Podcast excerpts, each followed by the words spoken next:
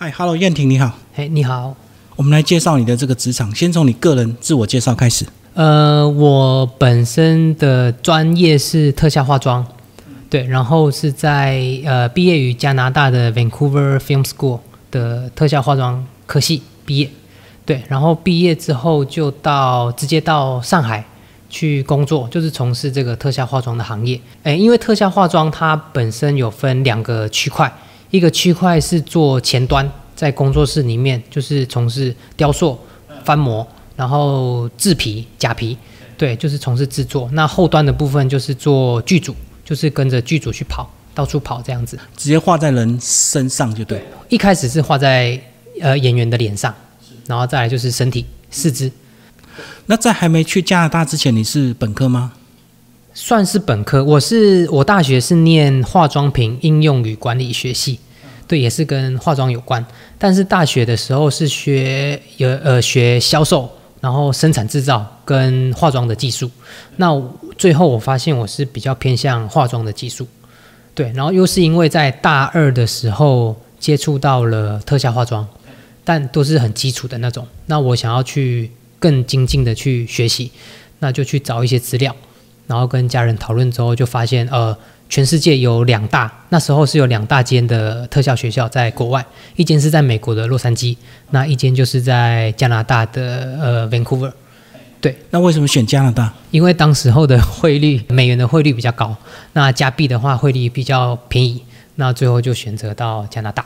所以等于在美国生活比较贵，就对。嘿，对对，对。那后来就直接到上海工作，就这么顺利吗？对，呃，其实也是一个缘分，因为在就是在加拿大上课的时候，我们班有二十八个还是二十九个，然后我我跟另外一个男生是唯二的男生，那另外一个男生他是大陆人，对，然后就是因为透过他，然后认识了上海的老板，然后就直接就是等于说毕业后那个老板就直接叫我到上海那边去工作，那我是飞两趟，第一趟是先飞到那边去面试，然后之后再回台湾休息一阵子，等他的通知。然后之后收到通知之后，然后再飞过去上班。所以在台湾没有工作机会。应应该是说台湾的市场，它就是特效化妆这一块的市场会比较小一点。它的因为跟它的经费有关系，就低成本嘛。嘿，对对，嘿，对对对对。那我就不太喜欢做那些低成本的东西，我就比较喜欢做一些比较难的。可是你们的梦想应该是进好莱坞啊。对不对啊？对，那时候我毕业之后有有去当地的工作室去实习，但是就是卡到我当时候的签证没有办法申请下来。那等于说我毕业后，那我就得在半年内就得回到自己的国家，就没办法在那边待着，就要先离开，就嘿，先离开。嗯，对。那所以你在大陆上工作几年？呃，上海一年，然后之后到贵州做一年半左右，总共加起来两年半。对。所以都是拍电视剧还是电影？呃，电视剧居多，就是古装古装的电视剧。像之前有一个很红的叫《三生三世十里桃花》，跟陈戏元，就是我呃之前都有参与过。所以说，它成本要低的话，就直接请你们特效化妆最快，对不对？而不是用动画，动画成本更高。对。然后它就是目前他们都会结合前端的，就是我们的化妆，然后再加上后期的制作，他们结合的效果起来会。更好，然后成本相对直接用 CG 去做会更便宜，它的成本。嗯，所以你在现场画的时候都要非常长的时间，对不对？对，我我是主画，就是我不去跟现场的，呃，不去跟现场拍片，我就是演员来化妆间，我就帮他们画。那一般其实要看复杂的程度，就是要把一个人类的脸画成另外一个生物的脸，大概要基本起跳四个小时。对所以你主画相对技术难度比较高嘛，对不对？小助理才现场跟嘛，对对，所以是补妆嘛，对，嗯，补妆、定妆那些。所以在那段时间有感到成就感吗？有啊有啊，因为因为像就是同行，就是比如说我第一年到上海工作。同期的工作人员进去这个产业里面，我是直接可以上手变主化的，因为跟教育系统有关系。国外的教育系统它是整个一条龙，就是前期当然是学基础的技术，中阶的技术，再就是高阶。那最后一个 term 我们有分六个 term，那最后一个 term 就是呃，它会串联整个学系，因为我们那个学校不只有化妆的科系，还有导演的，还有。还有什么？还有收音的，就是有很多，就是整个产业链都在里面。那我们就会有一个 project，就是什么都会接触到。嘿，就是一个小小电影开始，然后开始 run，嘿，有点像成果展了。对对对，那等于说我在里面就直接间接接触到实际的运用了，我就不用再去当什么实习生，就直接上手了。对啊，因为很多实习生都是从化妆开始练呐，对对不对？所以他相对他们的一些知识水平还是跟你们会有落差嘛。对，还有沟通啦，就是团队的沟通，因为那时候我们也学到这一块，所以也是直接到剧组里面就可以直接运作了。所以你就直接对导演负责，对不对？我们有特效化妆部，那我是直接对这个部门的主管，主管对，对，然后之后他对接给我之后怎么画，我再分配给下面的这个助理。所以事前都会先沟通好嘛，到现场就直接动手了。对对，前期我们会有剧本讨论，然后角色的定位就是要画成怎么样啊？对，都会先了解到。然后画完四个小时不会马上拍完，那可能下一次又要再画，对不对？嘿，对。然后所谓的联系不联系就很重要。对对，他会这个就是你们专业了。对，要对剧本，然后对今天拍的哪一 part，然后要接哪一 part，所以就是每次画完一个妆，我们都得拍照。然后就是记起来，要不然导演有时候要补补补镜，然后忘记了，我我就完蛋，我们就完蛋了。对，有些人是什么伤口在左边 右边，然后就不联系了，画错就完蛋了。嗯，对。好，那后来是什么原因让你回到台湾？COVID-19，对，那时候刚爆发的时候，对，然后就等于说我在那边工作停摆三个月，我在房间里面，就是宿舍里面都没办法出来工作。那就没事干，那就三个月都在房间，连小区的门都不能出去，对，都不能出去，就就没办法。然后就想说，那干脆先回来台湾避个难，那等到看之后怎么样再说。对，等到安全一点再回来。然后避难就避到现在。对啊，对，因为那时候三个月嘛，在大陆卡住，那回来台湾之后就想说，可能最多就半年，就就就 OK，因为就恢复了，就没遇过这种情况。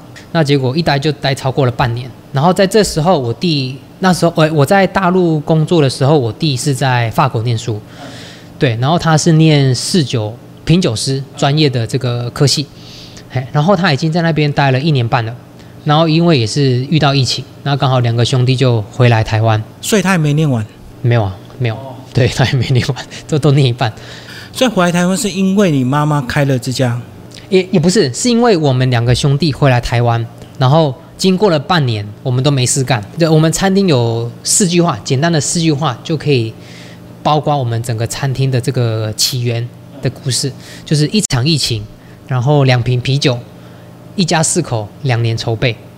对，一场疫情，呃，两瓶啤酒，就是因为疫情嘛。然后我们两个小孩回来，那两瓶啤酒的故事呢，就是有一次我们在竹山的一个热炒店，晚上的时候，街边的那个热炒店，然后在吃饭。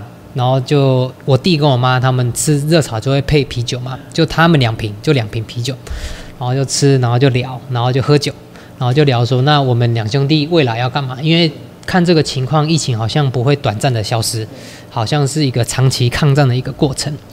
对，然后聊一聊，就是把每个人的特质跟专长给他盘点出来，看可以做什么。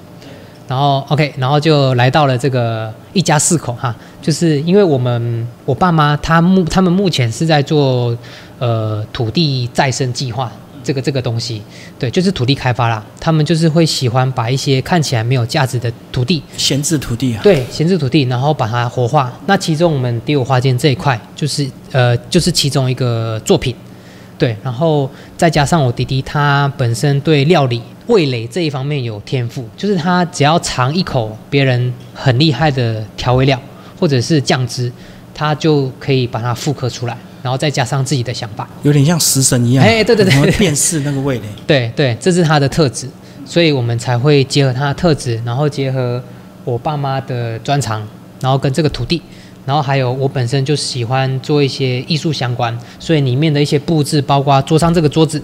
也是，就是我们自己动手做的，然后还有运营方面，我也是喜欢做这些东西。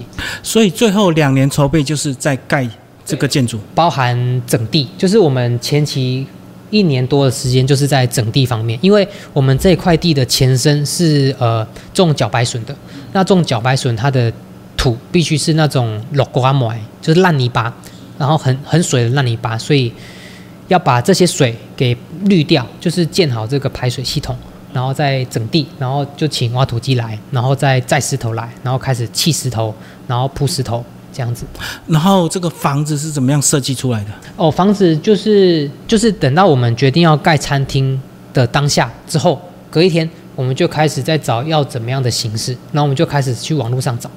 然后当时候那时候很流行叫 A frame 的一个建筑形式的一个样子，那就是我们现在餐厅前面这个三角形的样子，就是 A frame 的形式。